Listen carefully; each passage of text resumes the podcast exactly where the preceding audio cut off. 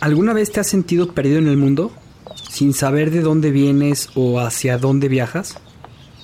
Si es así, seguramente has sentido el mareo de la posmodernidad. Una época confusa en que los valores y tradiciones del pasado se desintegran. Y se reconstruyen para llevarnos hacia un mundo desconocido. Yo soy Juan Pablo Lorriaga. Yo soy Javier Leuchter. En este podcast hablaremos de las preguntas que te haces todos los días acerca del mundo, la historia, las relaciones y sobre ti mismo. Esto es Náufragos. Una guía para el navegante postmoderno.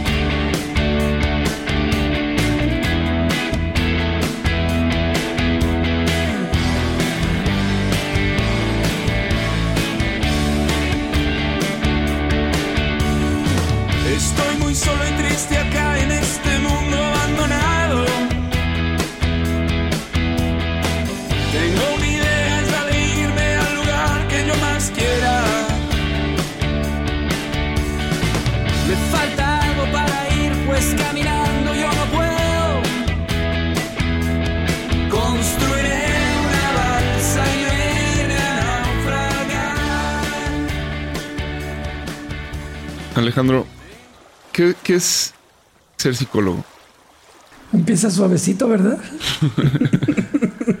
Fíjate que es una manera de acompañar. A mí me parece que yo llegué a esto de la psicología más por accidente que por haber descubierto que era lo que quería hacer en la vida. Y como le he caminado ya mucho rato por aquí, ya se volvió parte de mí. Eh, pero yo no me pensé previamente como psicólogo nunca, hasta dos días antes de que me presenté a hacer el examen de admisión. Y me pareció que es una carrera que abordaba los temas que a mí me interesaban, las cosas que yo me preguntaba de la vida, las cosas que en las que pensaba cuando me ponía a ver las estrellas en el campamento. Esos eran los temas que abordaba la carrera y por allí le seguí. Eh, pues finalmente es una profesión, es una ciencia. Y en la manera en que yo lo he llevado se ha vuelto una manera de vivir, un estilo de vida. Ya, me cuesta mucho trabajo quitarme el saco de psicólogo y decir ahora ya dejé de trabajar y ya no soy psicólogo, porque ya, ya, ya no es ropa que me pongo, ya es piel con la que me he visto. Y, es una carrera difícil, es una ocupación desgastante, dolorosa. Yo ahora le digo a mis alumnos, eh, ser psicólogo duele y hace daño, tómenlo con precaución, pero, pero también es muy gratificante, también es muy profunda, también es muy hacia las cosas que valen la pena de la vida. Entonces, pues es el camino que camino, yo así lo podría decir, ¿no? Y en el que invito a otros a que me acompañen a ratos. Qué, increíble eh, lo que acabas de decir, que es, ser un acompañante, ¿no? El terapeuta es ser un acompañante. Y, justamente para, para este viaje eh, traía un libro que se llamaba Cómo ser un buen terapeuta, que inicié a leer hace como 15 días, empecé a leerlo. Yo no soy terapeuta, no, pero siempre me ha llamado la atención todo este tema de la psicología y, me impresiona lo que dice ahí Luis Cousino, que es un terapeuta, pues, creo que muy reconocido de Harvard y no sé dónde, eh, psicoanalista, y justamente abre y dice, eh, el, primer momento en el que yo fui, este, mi, mi primer día que di la terapia, estaba con un pánico terrible porque yo decía, sí seré capaz, tengo los mismos tengo los mismos miedos que tiene el paciente. Y, el libro te va llevando por toda esa parte que sufre el terapeuta y al final lo va llevando hacia una cuestión de que los mismos miedos que vas creciendo y teniendo tú como, persona ayudan a la persona que está enfrente a, crecer. Entonces, eh, todavía no lo termino de leer, estoy en la mitad del libro, pero me parece fascinante verlo desde la perspectiva de la persona que te está escuchando y, y, la cuestión de ser un psicólogo, un psicólogo clínico que justamente su labor es acompañar a las personas en, en cuestiones que lo que buscan es ser escuchadas, eh, necesitadas y pues me, encantó la, la, como dijiste que es ser un psicólogo, es ser un acompañante. Sí, a mí me, me llama la atención este, la parte como de, no querías ser psicólogo y llegaste aquí a caminar por, por este camino y este camino se ha convertido como pues en, tu camino, aunque no te defines como, o no te quieres definir como un psicólogo, me parece que como que hay más que eso, ¿no? Has buscado en, en otros lados o buscas definirte como de alguna forma este, más amplia. A ver, es que elijo la carrera que estudió en la adolescencia, casi pubertad, cuando tenía esta idea de que yo iba a hacer lo que yo estudiara. Ok. Eh, sin entender que yo soy mucho más allá que ser un psicólogo. En realidad, hago psicología, practico psicoterapia, pero soy Alejandro. Y soy muchas facetas, muchas. Y tengo mi particular manera de ser terapeuta, acompañante, psicólogo.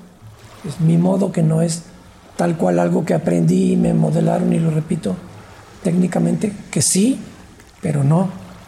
No, no, hay dos psicólogos que hagan la psicología de la misma manera. Cada quien es primero persona y luego psicólogo. Y esta idea que rompí es como, antes creía que el abogado era abogado y que el doctor era doctor, y ahora entiendo que el abogado hace leyes y que el doctor hace medicina, independientemente de quién es.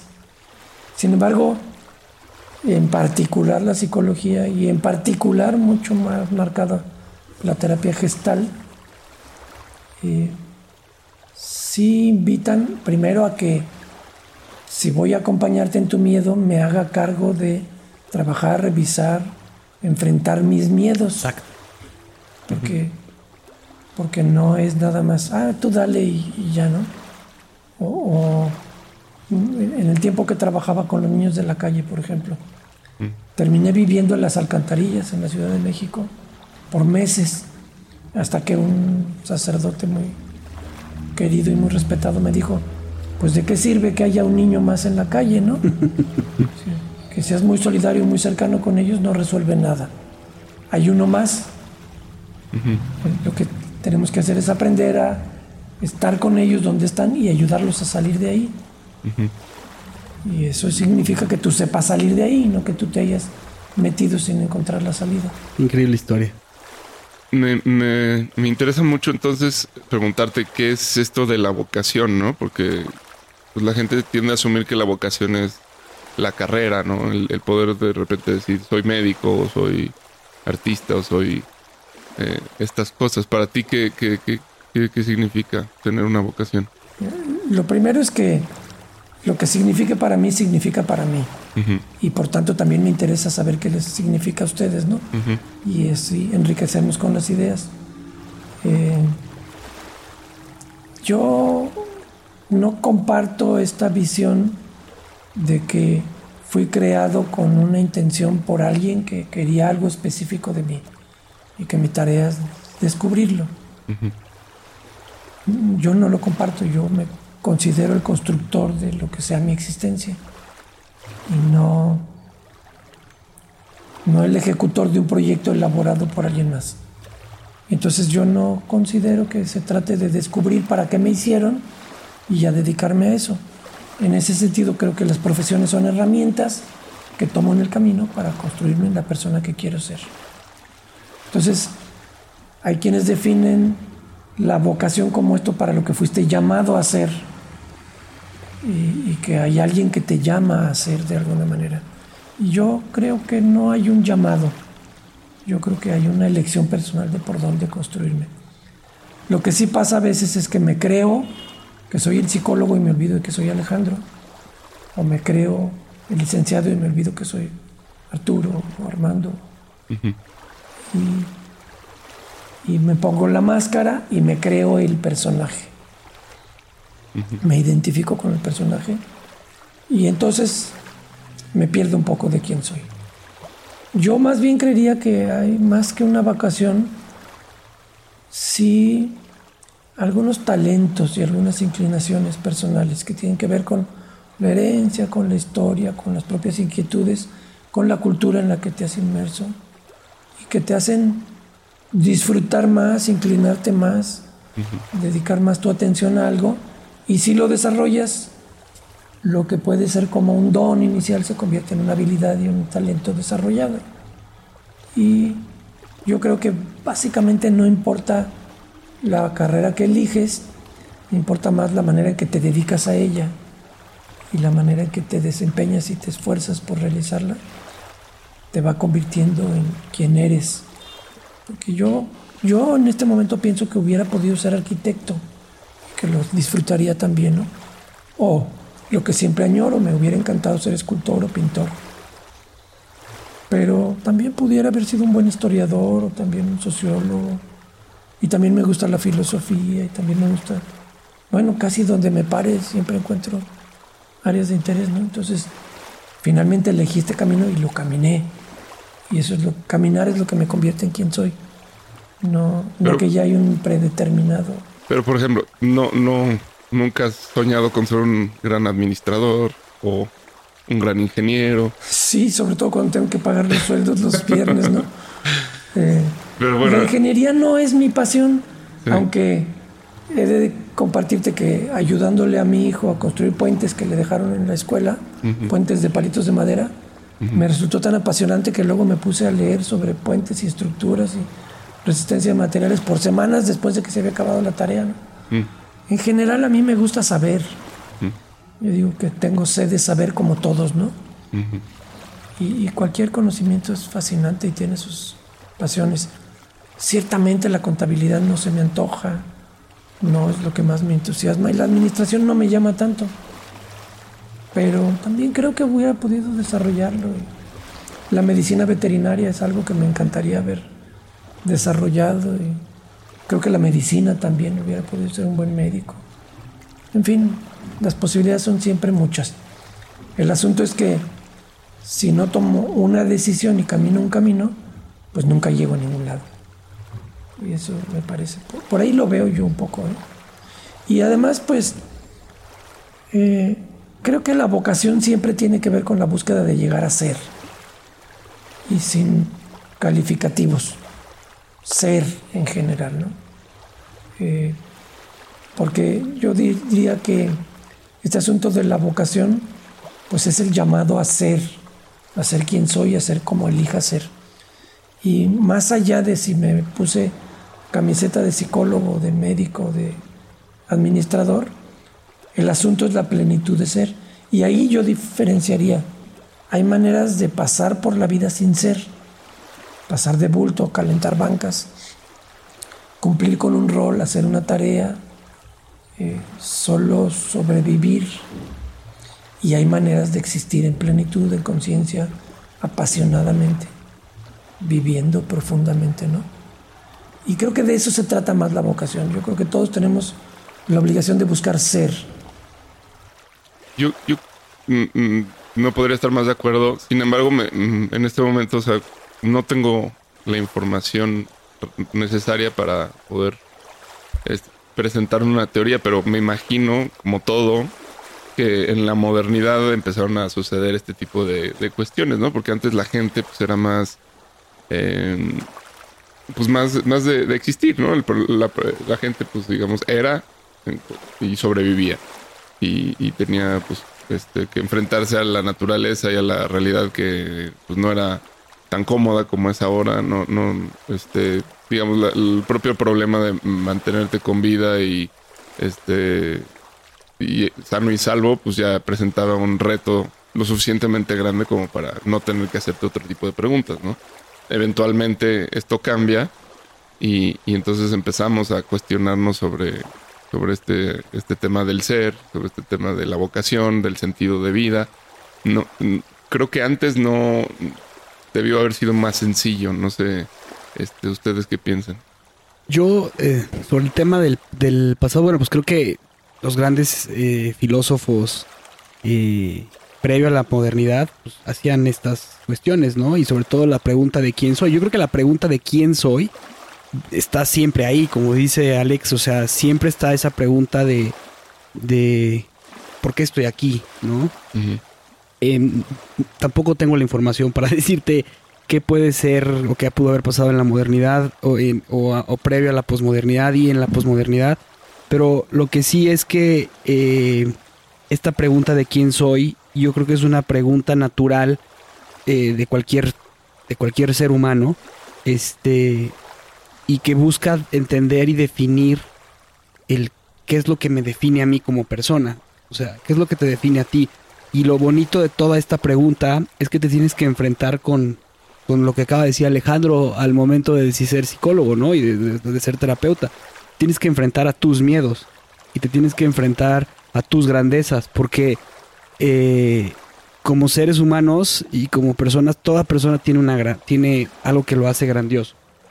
Y, y lo difícil muchas veces es vivir en, en, esos miedos todo el tiempo, ¿no? Entonces, y enfrentarlos también es complicado. Entonces, yo creo que qué pasaba antes en la este previo a la revolución industrial pues que estábamos situados en un momento en el que estábamos dictados por una religión y en el que el que pues se decía que tú morías y te ibas a ir al paraíso, ¿no? Y hablabas de Grecia, pero Grecia es previo. Por eso, previo, dije previo, previo. Sí, sí, o sea, eso es lo interesante. O sea, antes de, de que llegara la iglesia a imponer un monopolio del sentido de la vida, este, sí se pensaba en estos temas.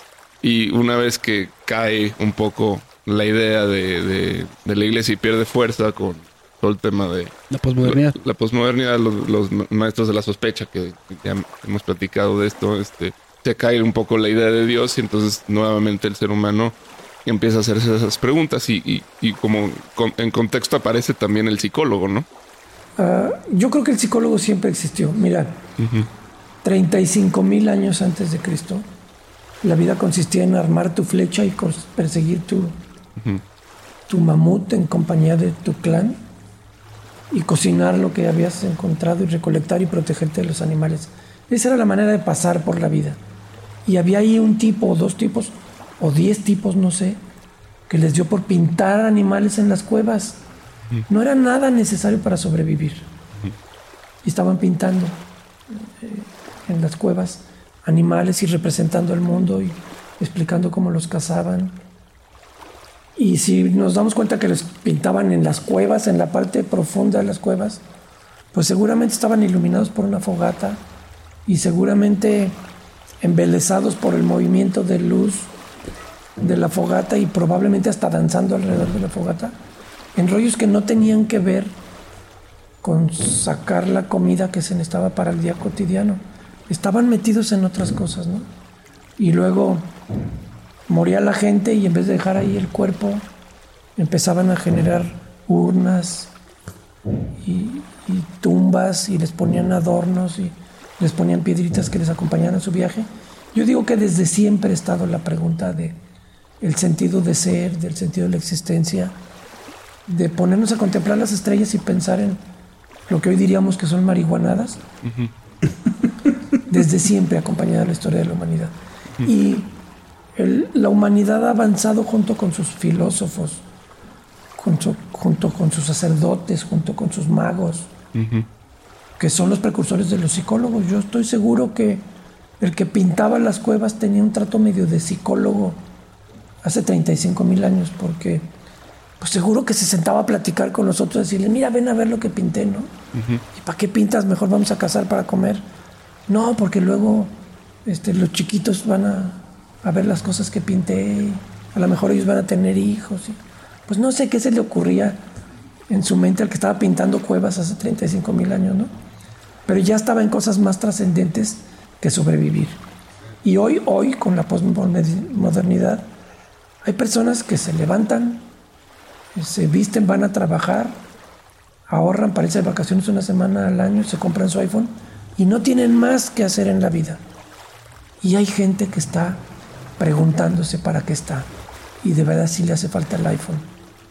Y, y si eso le va a dar la felicidad que le prometen. Y si es totalmente palacio o no. Que no se traga todo lo que le venden, ¿no?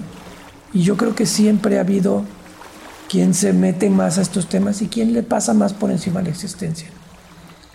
Eh, los cantantes siempre han sido gente profunda, los poetas siempre han sido gente profunda, siempre ha habido quien profundiza.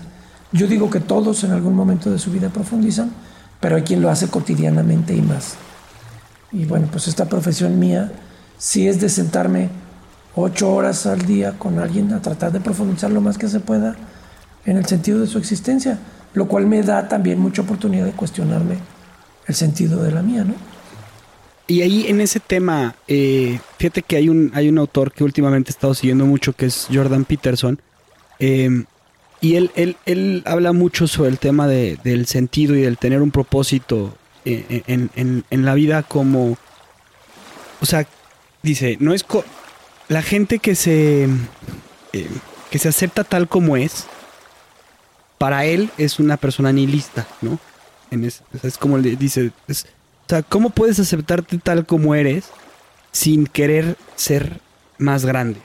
O sea, sin querer llegar a ser lo que pudieras llegar a ser.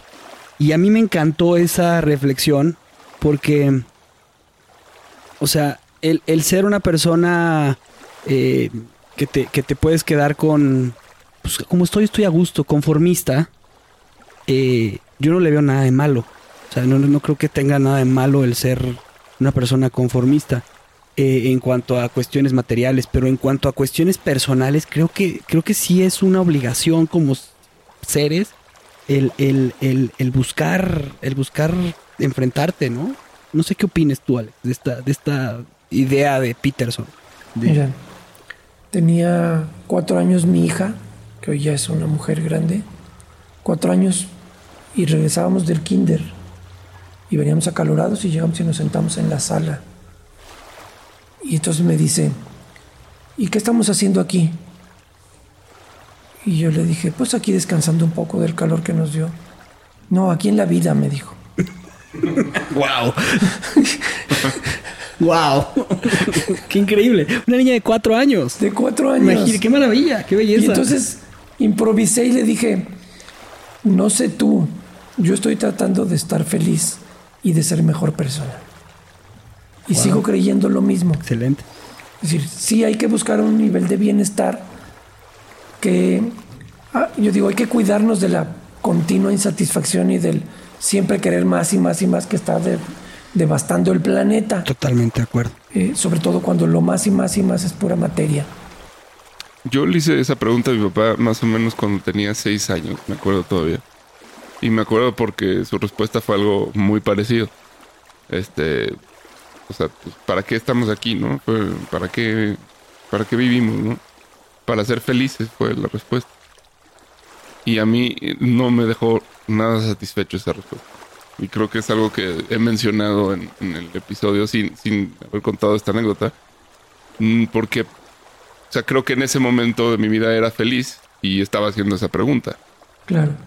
Entonces, este, pues no, no, no me satisfacía. Eh, o sea, yo sentía que, siempre he sentido que hay un motivo más grande. Este, mm, no, no desde el punto de vista religioso, porque pues nunca he sido muy religioso, pero sí de alguna forma sí, sí, conecta con el tema espiritual y esta idea como de, la trascendencia y del estar vinculado a, de alguna forma mm, no corpórea a la existencia. Siento, yo lo, he vivido de esa forma. Este, y creo que mucha gente tiene esa pregunta porque he conocido muchas personas que, bueno, les gusta su profesión, son buenos, este, lo hacen bien, los hace felices incluso. Pero siguen sintiendo una especie de vacío en, en, cuanto al sentido. Este, y ese es el, que luego se, pone más complicado cuando empiezas a avanzar, ¿no? Y creo que es un signo de nuestros tiempos, pues, mm. el que ya consiguió todo lo que le dijeron que había de conseguir y ya tiene su casa, su coche, su familia, sus niñitos en buena escuela y de todos modos sigue deseando más.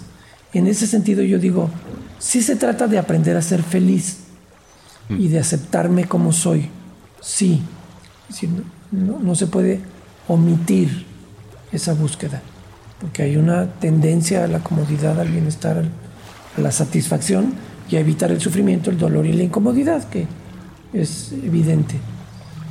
Pero se trata también de ser más. Se trata de construirte, porque tenemos conciencia de existir. Por eso nos preguntamos para qué existimos. Cosa que no hace ni la piedra ni el perro.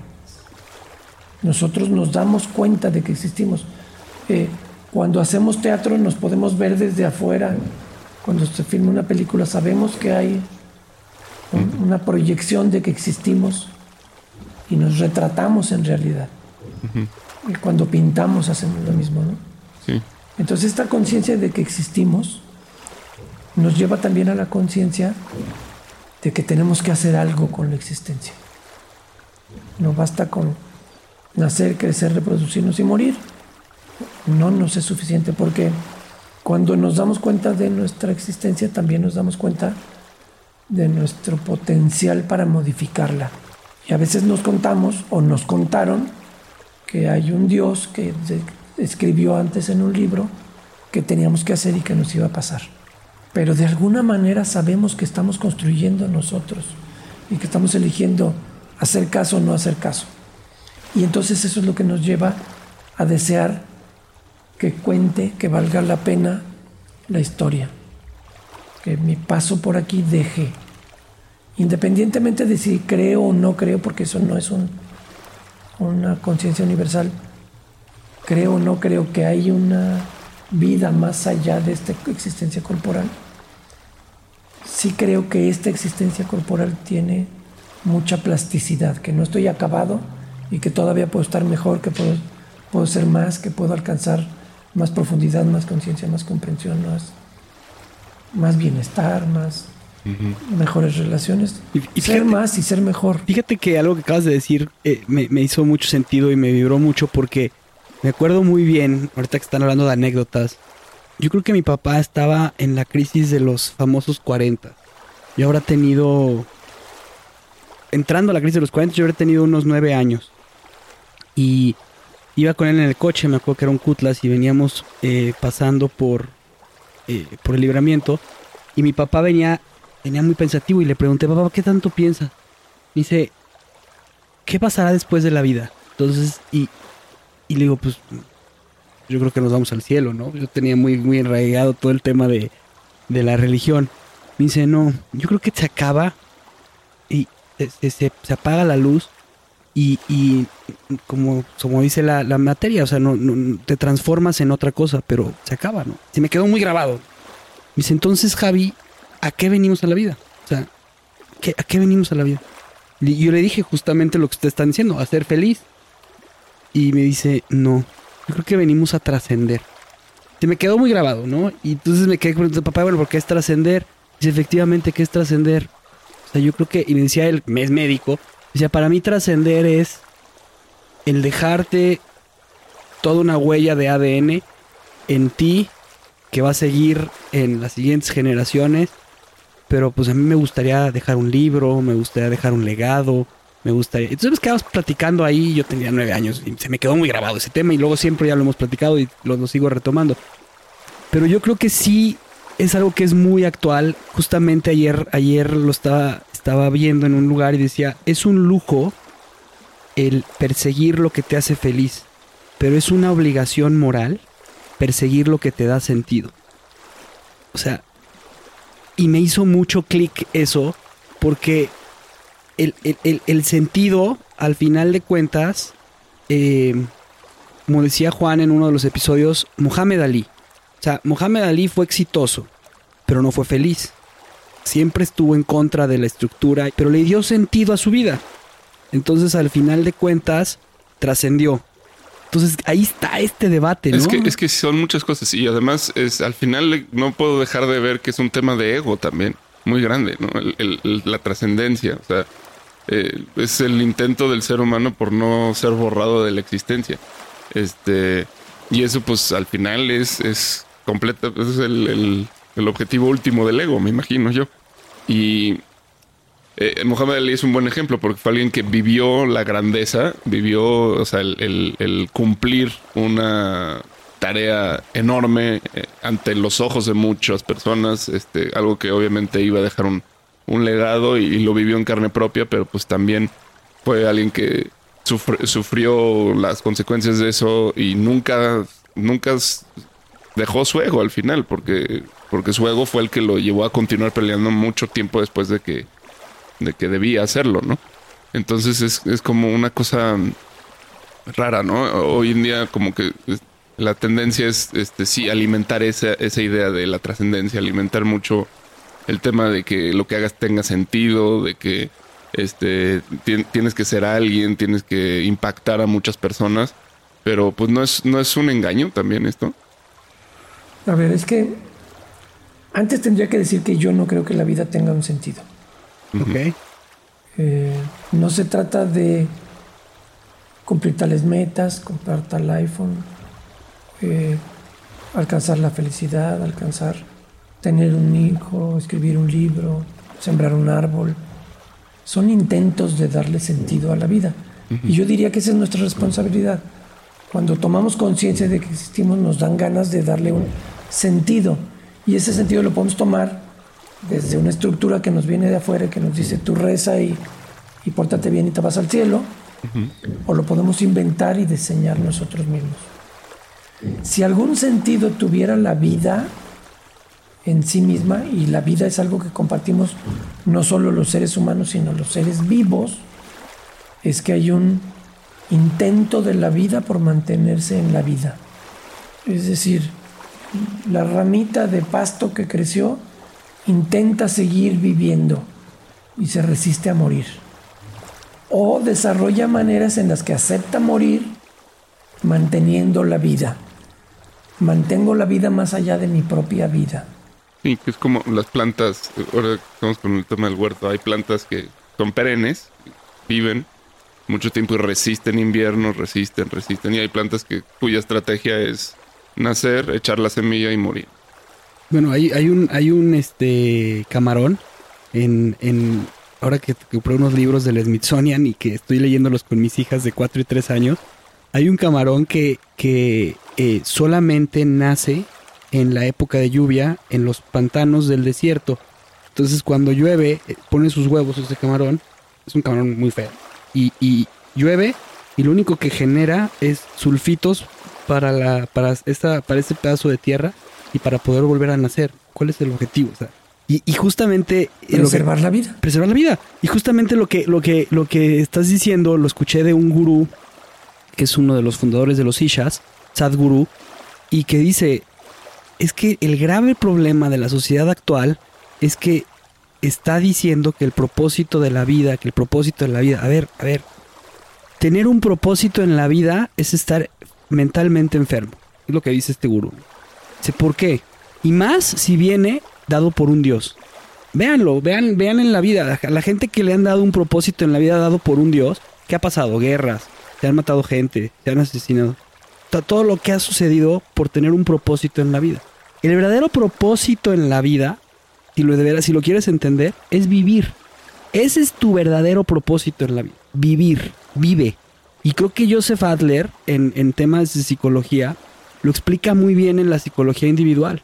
Y es, es el tema de el propósito de tu vida es disfrutar el camino que estás llevando. O sea, no es llegar a la montaña, sino el pasar la montaña y el estarlo viviendo en la montaña y, y, y, y, lo que sucede cuando vas para abajo y cuando vas para arriba, ¿no? O sea, yo creo que eh, a mí me gustó mucho, se me hizo muy profundo porque cambió todo el tema de mi, de mi, de mi percepción del propósito de vida este gurú cuando estaba buscando el tema de lo que íbamos a hablar y lo acabas de reafirmar tú, ¿no? O sea, lo acabas de reafirmar, y lo acabas de decir de una forma pues muy aterrizada que me, me, me agradó mucho. Es decir, la vida quiere vivir, se resiste a morir o elige morir como una manera de preservar la vida, que lo que importa es no tú y no yo, sino la vida.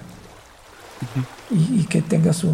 Claro. De ahí que tenemos esta conciencia de nuestra existencia y de nuestra búsqueda de seguir vivos y de mantenernos sanos y nuestra búsqueda de trascender, que la vida no se acabe cuando me acabe.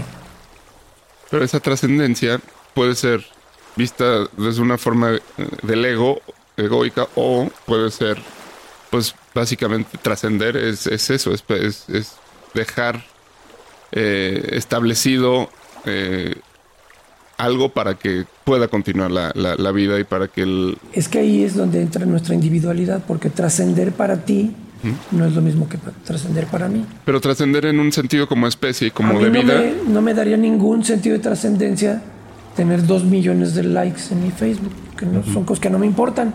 Y hay para quien eso les da sentido de la vida, ¿no? Y les da sabor a su existencia. y hay para quien trascender es irse al cielo, o hay para quien trascender es alcanzar el nirvana, o hay para quien trascender es sembrar un libro y escribir, sembrar un árbol y escribir un libro y tener un hijo, y hay para quien trascender es haber dejado una marca en la historia como gran político, como... Por ejemplo, el papá de Kennedy, ¿no? O sea, de una de las familias más poderosas de Estados Unidos. Cuando llegaron a, cuando llegaron a Estados Unidos, pues eh, empezaron como banqueros, pues, venían de la nada, ¿no? Y, y siempre su familia era, quería trascender y trascender y trascender y dejar una huella y dejar una huella. Y no fue hasta que uno de los bisnietos literal dejó una huella, ¿no? Y la dejó, lo asesinaron. Pero, pero, o sea, ahí es en donde lo que dice Alejandro, o sea, que es más importante el, el, el vivir sin saber qué es lo que va a pasar en, este, en, esta, en esta existencia y, y, y, sabiendo que, o, o, confiando, porque yo creo que tiene que ver con un tema de la confianza, que lo que tú haces todos los días por vivir, pues a lo mejor no lo vas a ver aquí en esta, en esta existencia. Pues a lo mejor tu linaje, tu sangre, tu forma y tu construcción y todo lo que tú hiciste y sanaste en este momento de tu vida, da para que se encuentre la cura del coronavirus en un futuro. No lo sé, por decir una tontería. Pero no lo sé, no lo sé. Yo, creo que... Ah, perdón. Yo creo que tiene que estar ligado al otro. O sea, el, para que sea trascendencia verdadera y no, no un... Para que sea trascendencia tiene que estar ligado a la vida. A la vida. Sí. Es decir, no a mi vida, a la vida. Porque yo no voy a trascender. O voy a generarme la creencia de que voy a trascender. Porque puedo pensar que voy a reencarnar varias veces. O puedo pensar que esta es mi única vida y se me va a acabar, ¿no? Cuando la huella queda en otra vida, es cuando ya hay trascendencia. Es decir, la ramita de pasto, cuando pudo engendrar otra ramita de pasto antes de morir, ya preservó la vida. Cuando yo dejo huella en otra vida, y entonces hay quien dice, pues tú no morirás porque vives en mi recuerdo, y mientras te recuerdes sigues aquí, ¿no? Y sin embargo yo sí creo que cada quien le da un sentido diferente a su existencia. Y ahí es cuando digo que la vida no tiene sentido, que hay que hacérselo. Y si lo que tú decides es pues generar dinero y generar dinero y generar dinero hasta que el dinero no se lo acaben tus bisnietos, eso le da sentido a tu existencia y eso te hace levantarte en las mañanas y eso hace sentir a tu corazón latir más fuerte cuando juntaste tu primer millón. Si lo que tú decides es hacer esta escultura hasta llegar y golpearle, decir, ¿por qué no hablas? Eso es lo que hace que lata tu corazón y lo que te, te mueva en la existencia. Y entonces es cuando yo digo, elige el sentido que tú quieras y vive con eso. Si quieres un sentido material, adelante. Si lo que quieres es alcanzar la santidad y ganarte el cielo, si eso le da sentido a tu existencia. No es como, este es correcto o este es incorrecto. Yo lo que puedo decir, para mí el sentido de la vida tiene que ver mucho más con la búsqueda de la belleza, con mi persecución de la belleza que me lleva a buscar, disfrutar, crear, admirar el arte. Para mí el arte tiene mucha trascendencia, ¿no? Pero hay quien dice, pues a mí yo me paro enfrente de, de tantas pinturas y no me mueve nada, ¿no? Y me paro enfrente de mi chequera y me late el corazón. Entonces cada quien le da un sentido a su existencia. El asunto es que hay quien no le da sentido a la existencia. O quien se compra un sentido a la existencia que se lo ofrecieron, lo vendieron, y como no es el suyo, entonces no va a alcanzar la satisfacción plena al final de sus días. Es decir, cuando yo vivo para ser bueno, al final de mis días diré, ah, lo logré, fui bueno. O no lo logré, chin, me faltó ser bueno. Pero eso fue lo que construyó mi camino. Pero quien dice, a mí no me importaba ser bueno, pero fui bueno por obediente, al final de sus días lo que encuentra es vacío. Claro. Y en sus crisis de los 40 y en sus crisis de los 50 lo que encuentra es un sinsentido de la existencia. Y eso me parece que nos está pasando muchísimo. Que no elegí mi sentido, me compré uno, me lo vendieron por la tele o me lo vendieron en el templo y descubro que a mí no me hace sentido. A mí no me da sabor. Y fíjate que, que hablando de, de ese, hace, hace, hace, poco releí el libro de Víctor Frankl, de, El hombre en busca del sentido, y, y uno me, me, me, me, regresó a, no sé por qué, pero me regresó a muchas cuestiones eh, que tendrán que ver con mi, con mi linaje, con mi, con, mi, con mi apellido, pero lo que me pareció fascinante es que la vida, o sea, hasta en los peores escenarios, puede cobrar sentido si tú se la das, que es lo que tú estás diciendo. Y, y es, esa, es, esa es la maravilla de ese libro. Y, y, ahorita con ese prisma que le acabas de dar, eh, eh, es, sería, sería, increíble leerlo, ¿no? Porque al final de cuentas, eh, tener, tener un propósito, eh, o sea, un sentido, pues, lo convierte en un logro de tu vida. O sea, porque defines hacia dónde quieres ir y entonces eres libre. O no, pero ¿O da no? lo mismo. ¿O no? Es decir, lo logres o no lo logres, lo importante es perseguirlo. Esto decían los lacotas. La vida se trata de perseguir los sueños, no necesariamente de alcanzarlos. Perseguir los sueños. Si yo lo que quiero es llegar a la cima de la montaña y me muero trepando por la ladera, me morí dándole sentido a mi vida. Es, es así de Y ahora lo que pasa mucho es que la gente tiene, o sea, tenemos un sentido de con el, de la vida con un, un con, ¿no? Eh, y no con un por, o sea, por qué vivimos, sino es, es con tener esto, con lograr esto, con hacer esto, y no por hacer esto, por lograr esto, es diferente. Sí, y yo me he peleado con el materialismo muchas veces, pero hoy también digo, si eso le da sentido a tu existencia, y, y la verdad es que tu vida va a brillar y va a tener sentido porque te compraste el iPhone de la última generación, adelante.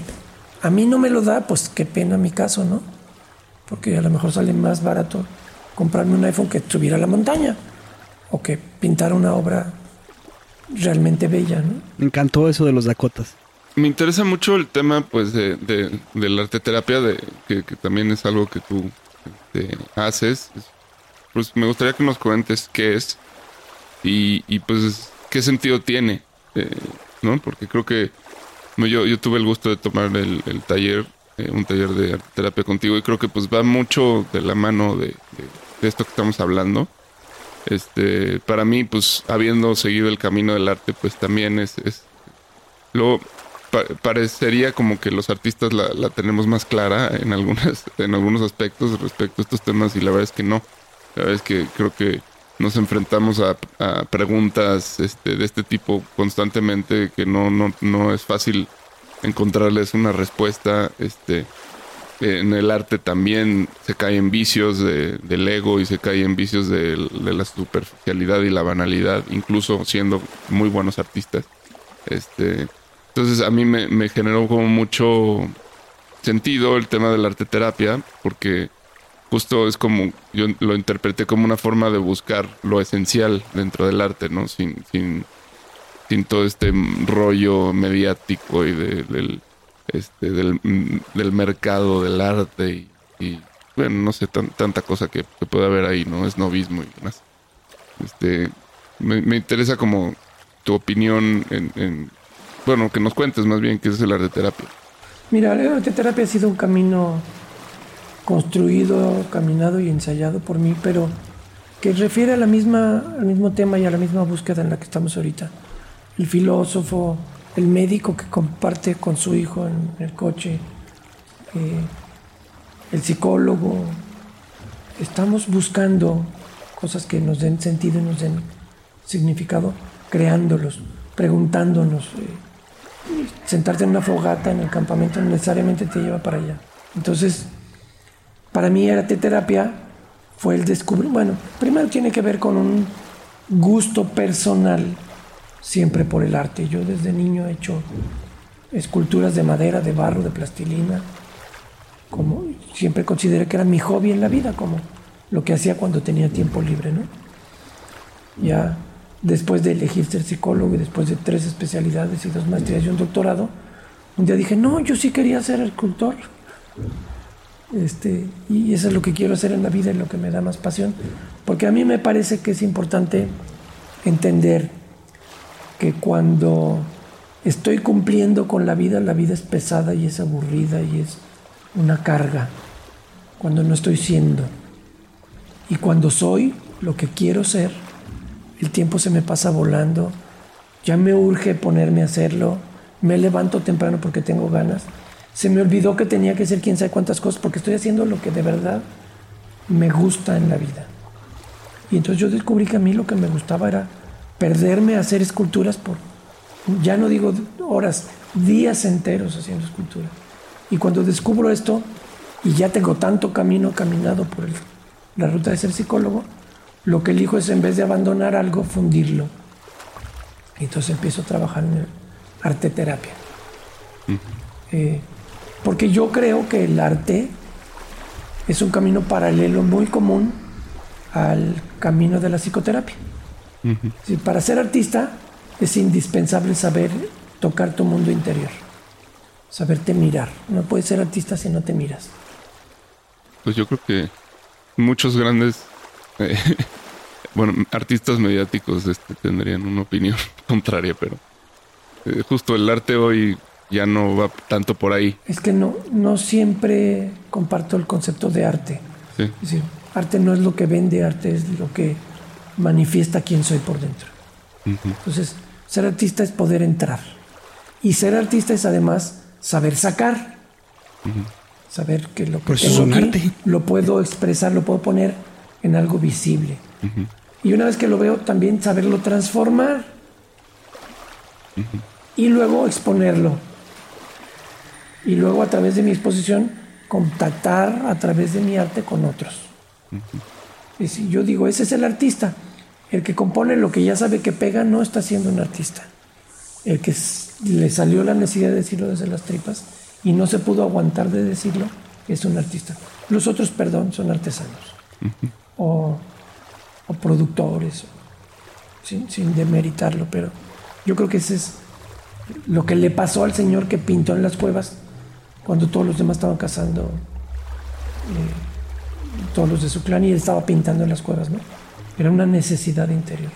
Ahora, cuando veo todo este camino y pienso que es exactamente lo mismo que hacemos en una psicoterapia, aprender a entrar, aprender a manifestar, transformar y aprender a relacionarnos con los demás a través de lo que somos, que pues son dos caminos paralelos.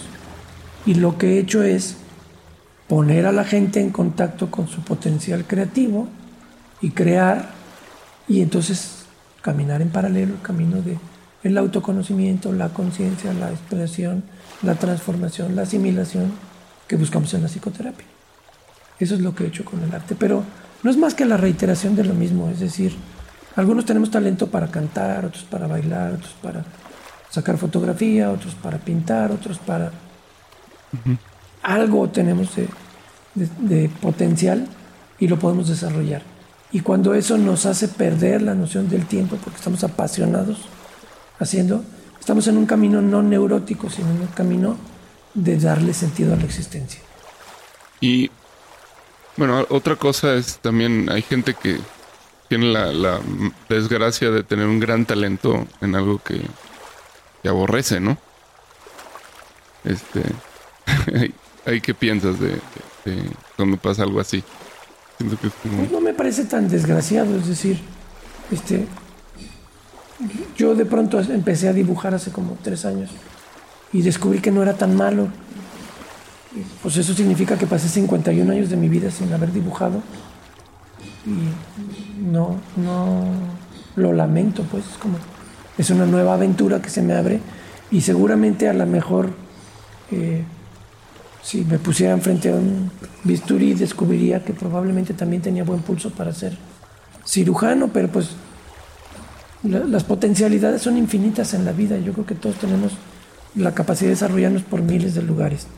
La desgracia verdadera no consiste en tener un talento que no te gusta. La desgracia verdadera consiste en no tener valor para así hacer lo que sí te gusta. Eso me parece una desgracia.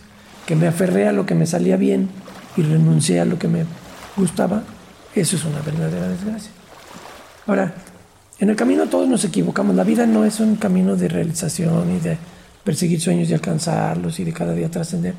Pues también nos metemos en agujeros, también caemos en el ego, también nos perdemos en las rutinas. También tenemos épocas en las que vivimos plenamente y épocas en las que nos ajustamos a cumplir con un rol. Pues Porque todo, todo es un aprendizaje. O sea, también eh, si tú no aprendes que, o sea, lo acabas de decir, si tú no aprendes a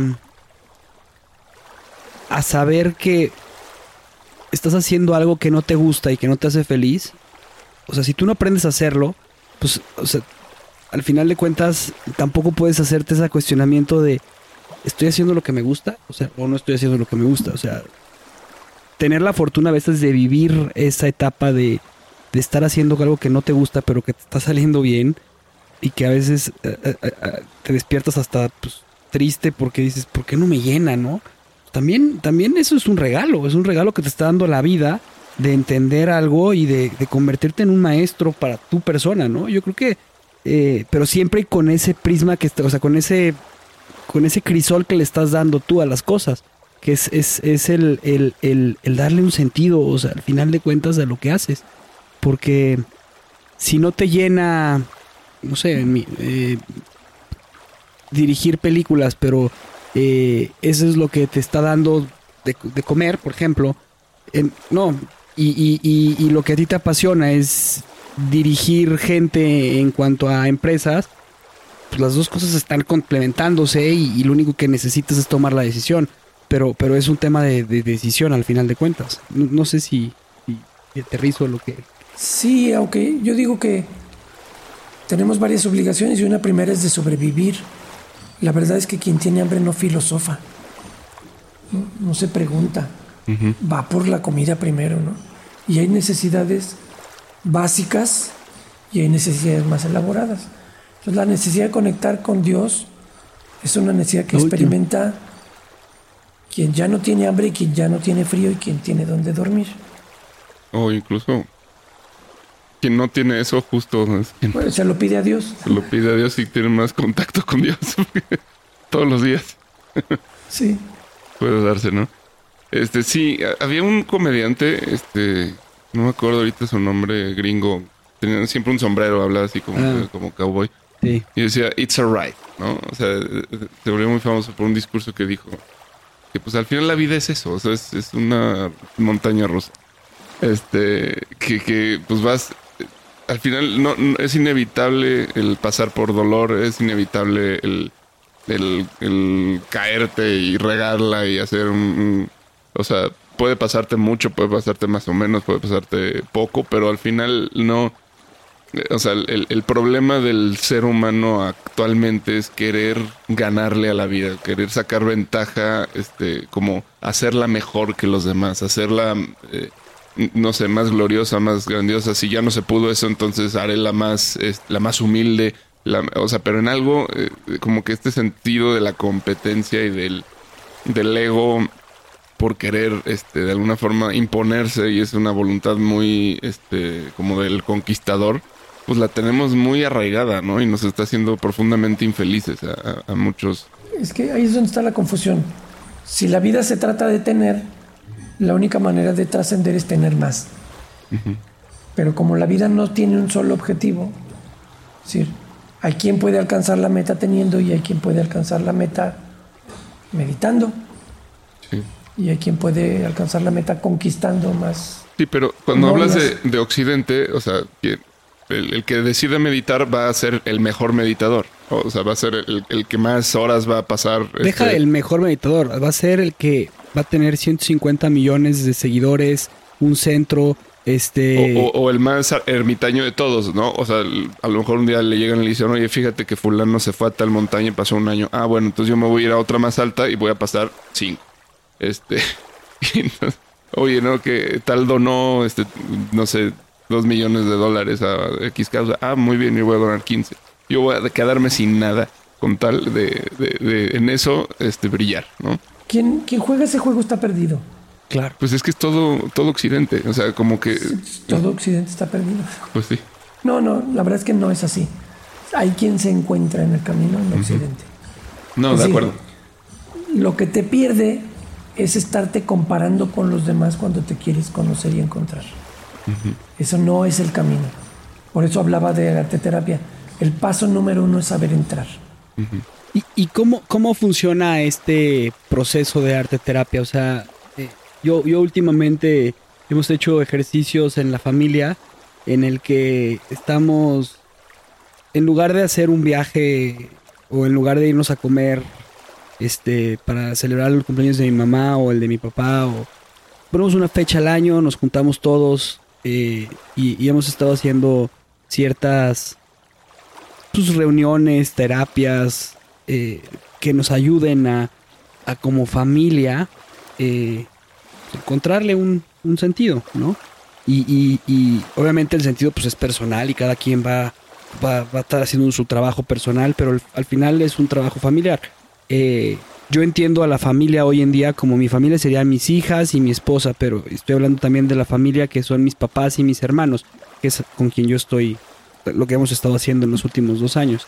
O sea, ¿cómo sería, por ejemplo, yo si quisiera hacer la arte terapia con mi familia con, con mis hijas y con mi esposa y, eh, pasar un, o sea, no sé, un fin de semana en familia haciendo este tema de arte terapia? ¿Se podría hacer? ¿Cómo sería?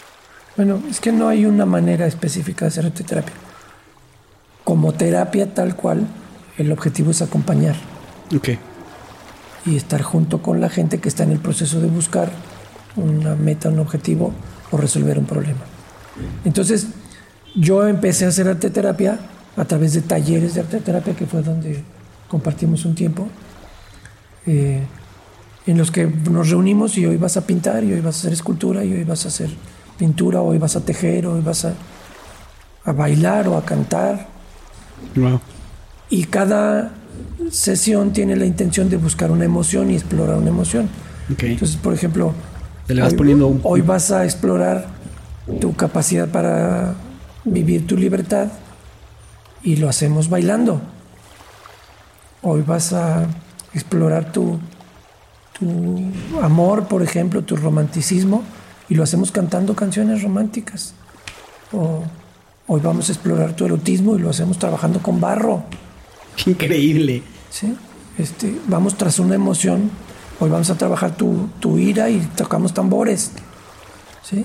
Entonces, vamos eh, usando, usando el arte como la herramienta para contactar, para profundizar, y luego lo que encuentras lo acompañamos terapéuticamente. Ese es como. Pero el arte terapia tiene mil manifestaciones, desde sesiones individuales de una hora a fines de semana de encierro. Yo tengo algunos fines de semana que llamo el fin de semana del color. Y entonces exploramos todas las técnicas plásticas que estén vinculadas a los colores o el fin de semana del movimiento y entonces bailamos y hacemos música, o el fin de semana de la forma y entonces modelamos, encerrados en un proceso de acompañamiento terapéutico, ¿no? Pero de la misma manera, tú en tu cuartito de servicio puedes colgar un cuadro y agarrar óleo y empezar a hacer y explorarte. Y esa es una manera de dedicarte tiempo para ti, para observarte y el arte se convierte en tu espacio terapéutico para estar contigo y para caminar. También es un instrumento para integrar grupos, también es un instrumento para poner en común algo. Eh, alguna vez en alguna empresa pusimos un cuadro y pusimos la pintura y cada vez que uno de los empleados pasaban iban poniendo una pincelada y después el cuadro fue una experiencia maravillosa de lo creado entre todos, ¿no? O también se, hace trabajo familiar o trabajo de pareja, en fin, las posibilidades están por crearse aún, porque eso tiene la arte terapia que no es un método a seguir, sino como el arte, una multiplicidad de opciones y de caminos a explorar. En general en, psicoterapia decimos que repetir lo mismo que ya has hecho es vivir neuróticamente. Hacer mil veces lo mismo es vivir neuróticamente. Y hacer algo nuevo cada día es vivir existiendo más plena y conscientemente. Salirte de la rutina, estar en el presente, estar en el aquí y en el ahora, saberte creativo, saberte responsable de tu creación. Hay mucho que explorar por ahí del, del arte terapia. Pues estamos llegando a nuestro destino. Este, mm, normalmente hacemos un cierre, una especie de, de cierre y contamos con que, nos estamos llevando ¿no? de, la, plática. Y también una invitación al público como a, Yo, me llevo, me llevo primero el, me fascinó la filosofía de los Dakotas de perseguir sueños. Eh, me llevo que el verdadero sentido de la vida lo pones tú y que este eh, tu propósito en la vida tiene que ser vivir, ¿no? O sea, vivir y vivir. Y, y, me gustó mucho lo que dice Alejandro de, ser feliz, pero ser feliz en, con lo que acabamos de decir, encontrar sueños, vivir y este darle un sentido a tu vida. Yo me, me, me, llevo eso y creo que sí es importante que ahora en estos momentos de, de encierro o de incertidumbre, porque creo que estamos viviendo un momento de muchísima incertidumbre, eh, nos detengamos y vivamos en el ahora. Y creo que la arte terapia puede ser una muy buena solución.